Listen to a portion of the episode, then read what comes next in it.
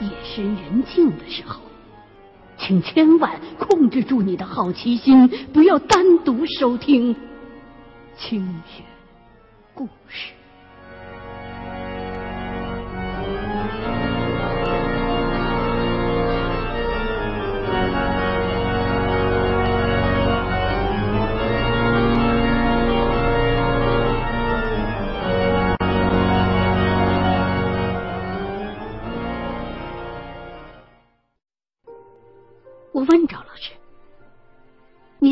上人是不是常常穿着一身白衣服，留着长长的直发，总是坐在你们经常去上课的那间琴房的角落里的那架钢琴前练琴呢？”赵老师回答说：“是的。”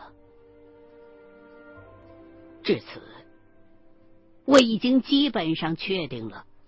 琴房当中的那只亡魂，就是这个死在人言和制度之下的女学生了。我告诉赵老师，解铃还需系铃人。希望你明天能跟我去一趟你原来任职的那所学校。到了那儿之后，我怎么说，您就怎么做。这么多年过去了，我想你也希望能让那个女孩子的灵魂和情感都有个归宿吧。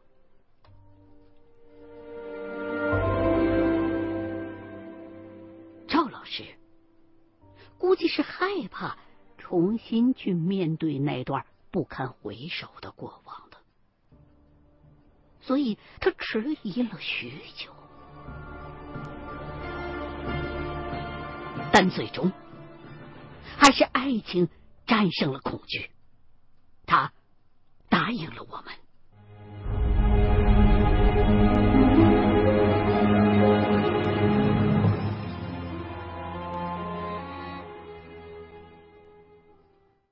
当天晚上，我们就把赵老师接到了沙坪坝。晚上吃宵夜的时候，他喝了很多的酒，醉了之后。又是哭又是笑的，也许他是想借着这个机会，好好的释放，好好的回味，好好的向这辈子最爱的人说声再见吧。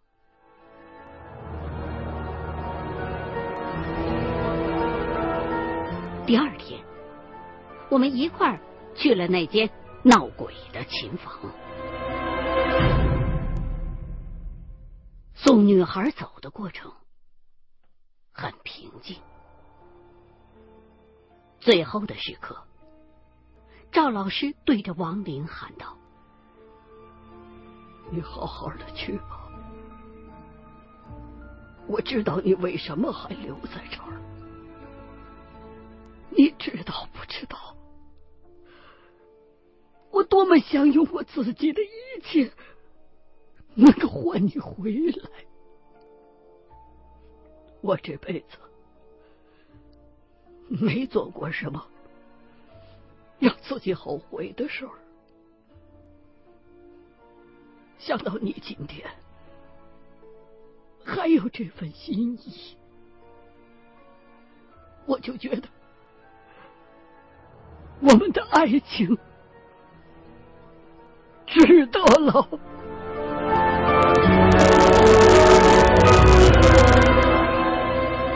老师的话音刚落，那充满着浓烈的矛盾和爱意的亡灵就离开了。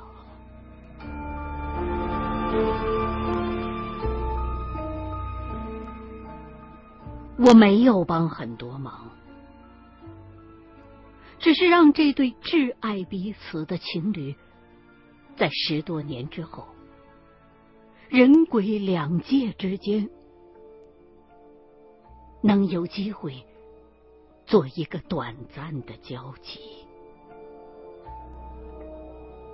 不幸已经持续了那么久，也是该结束的时候了。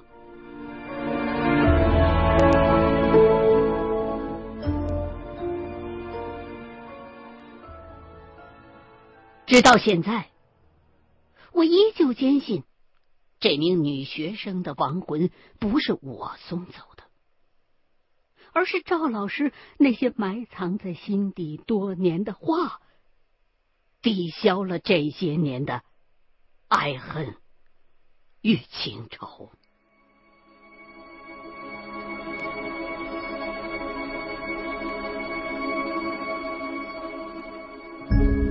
送别了赵老师之后，我和处长回到了他的办公室。他比我想象的要平静的多。我没收一分钱，做了必要的交代之后，就起身告辞了。开门的时候。我不经意的回了一下头，居然看见这位在整个事件的过程当中一直十分冷静淡然的中年男子，正在用手擦去眼角的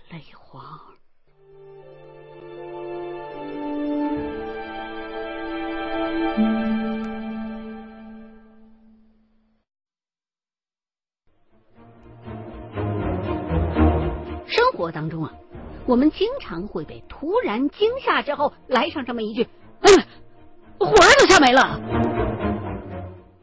很多人都有过这样的经历，手上正在做一件事儿，做着做着，不知道怎么的，脑子里边突然之间就一片空白了，得隔好久才回过这神来，一看。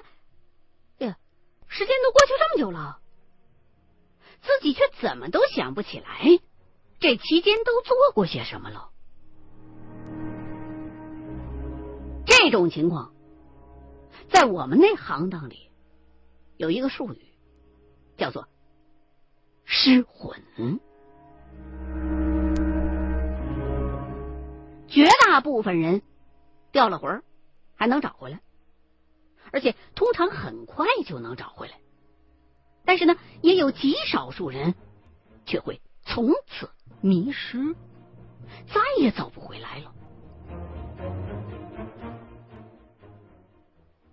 二零零五年的时候，我接到过一个女人打来的电话，在电话的那一头，她十分焦急的说，自己的儿子在跟别的小孩玩的时候，被人从背后大声的吓唬了一下。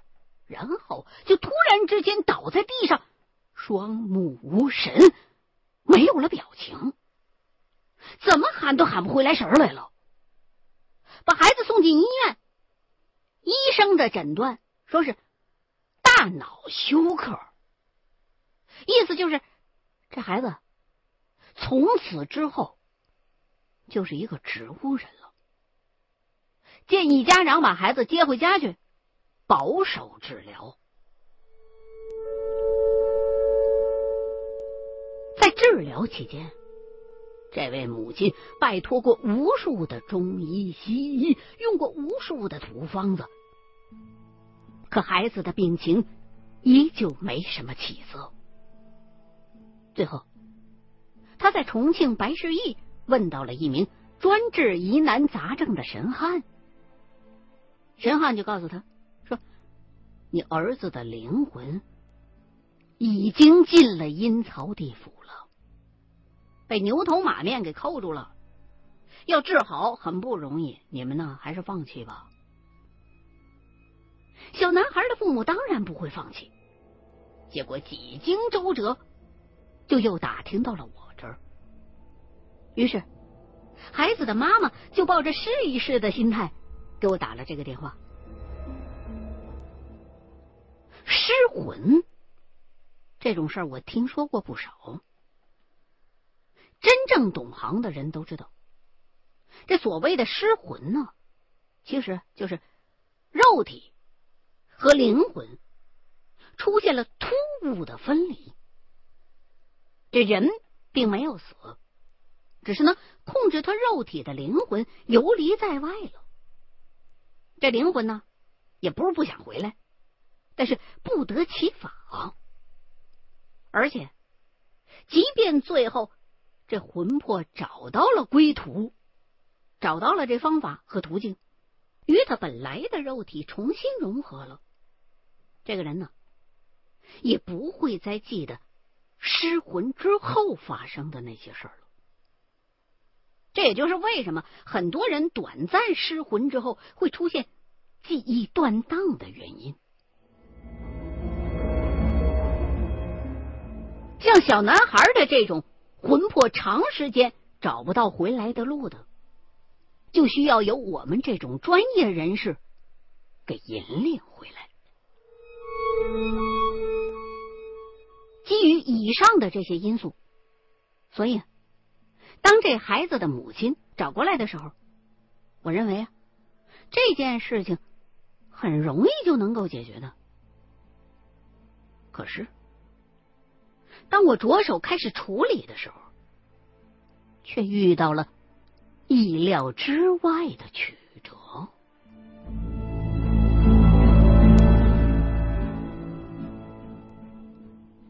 那天呢，我应邀去小孩家的时候，一进门就察觉到了一种异样的压迫感。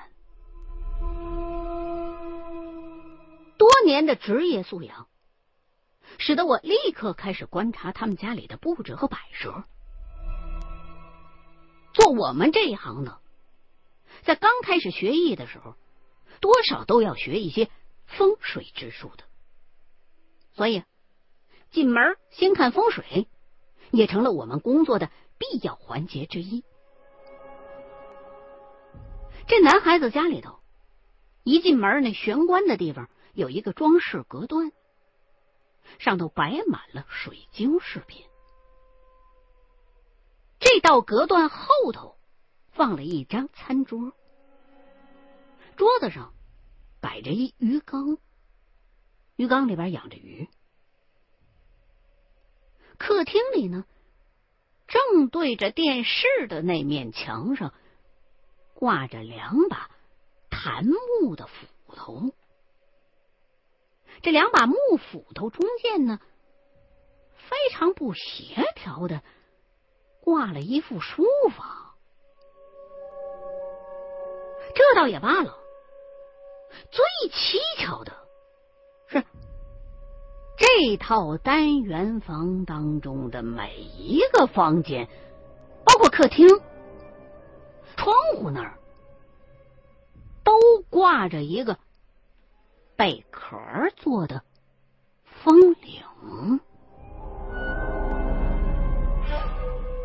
要知道，窗户上挂风铃，在我们这行人看来是一种很危险的举动。虽然这个世上的鬼魂并不多，他们没事也不会无缘无故的来招惹你，可是风铃的声音。或多或少会对这些东西造成一种吸引。如果被吸引来的就是个过路的游魂，那倒也没什么，他自己玩玩也就走了。可如果是你遇到了一些不太友好的亡魂，那这家屋主人。就摊上麻烦了，所以，在我学艺了之后，每当我看到一户人家在窗户上挂风铃，尤其是这窗户要还朝西晒的话，我就一定会去告诉他们：您呢，尽量别在窗户上挂这些。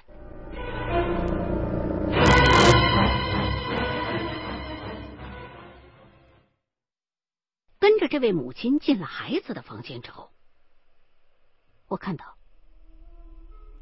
房间里除了一张儿童床之外，还堆了各种各样的杂物：换洗的衣服、收音机、药碗、药罐子等等，让原本就狭小的房间显得十分的杂乱。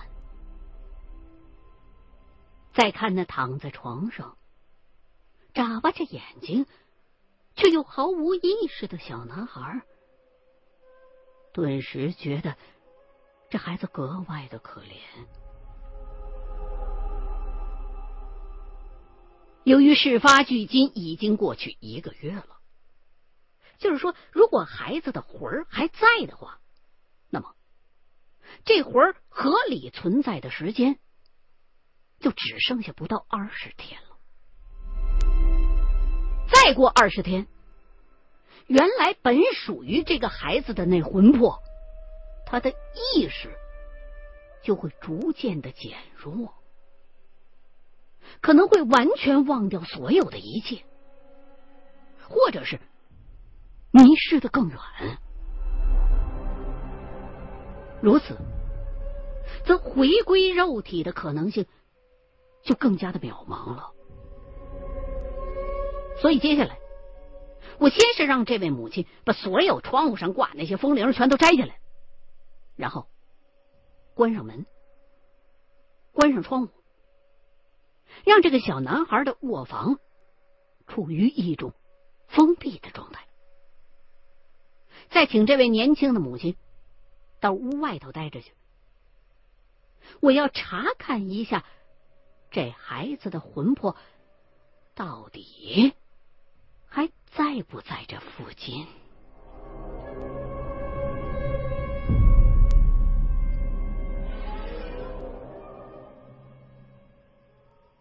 经过一番问路之后，我确信孩子的魂魄还在周围。可同时，我也察觉到。这只游魂很渴望回到自己的身体当中来，回不了的原因不只是因为找不着法子，还因为这套单元房当中还有别的鬼在阻挠着他。这样的情况太出乎意料了。看来，如果想让这小孩子尽快的回到自己的身体当中来，除了要给他指条路之外，还必须先得把别的那些捣乱的鬼给赶走。可是，这些另外的鬼魂是怎么会出现在这里的？难道是？那些风铃招来的啊。想到这儿，我忽然想起了师傅说过这么一句话：说小孩的魂魄是最好玩的，因为精力充沛又天真烂漫，很多流连在世间的鬼魂都喜欢跟小孩子的亡魂玩。这些成年人的亡魂，并不是想霸占统领，也没有什么要害鬼的心，就是很纯粹的想要跟同鬼玩玩罢了。尽管这些老鬼本意不是恶意。但是，现在这情形是等于逼着我，除了小男孩的魂儿之外，其他的那些我都得给送走。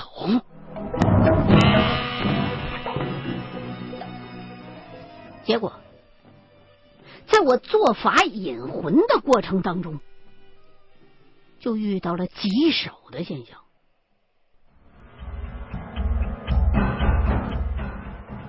我已经用尽了一切的招数，可是都没办法引其他的鬼魂上路，也就更没有法子让孩子的魂灵回到自己的身体里头去。就这样，磨叽了好几个小时，完全没有进展。把我搞得一筹莫展。在这个过程当中啊，门外头人孩子妈妈已经催过很多回了，大概啊，我猜应该已经开始对我产生怀疑，甚至都开始害怕我要偷他们家什么东西了。这么多年来，委托人有这样那样的猜忌，我已经司空见惯了。可是现在确实没辙呀，无奈之下，我只好打电话求教我的师傅。师傅只听我口述，还是没办法确定是什么原因造成的。他老人家呀，就让我去仔细的再看看这套单元房的其他房间里头，包括这间啊，有没有挂遗像或者供着佛像呢？因为这类摆件是能够把一些游魂。给困住的。如果你发现有的话，就跟主人家商量商量，让他先给收起来。这样，我才过去把房间门打开，向小孩的妈妈说明了情况，并且在他的带领之下，又一次巡视了整个单元。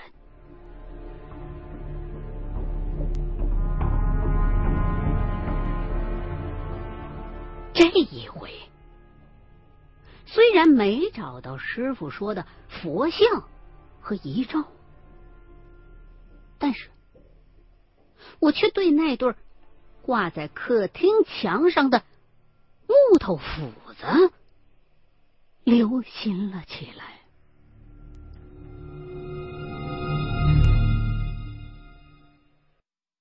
OK，刚刚您收听到的是《新清雪故事系列之》。猎鬼人的第二十一集，新浪官方微博清雪故事二零一零，欢迎您继续收听下一期的清雪故事。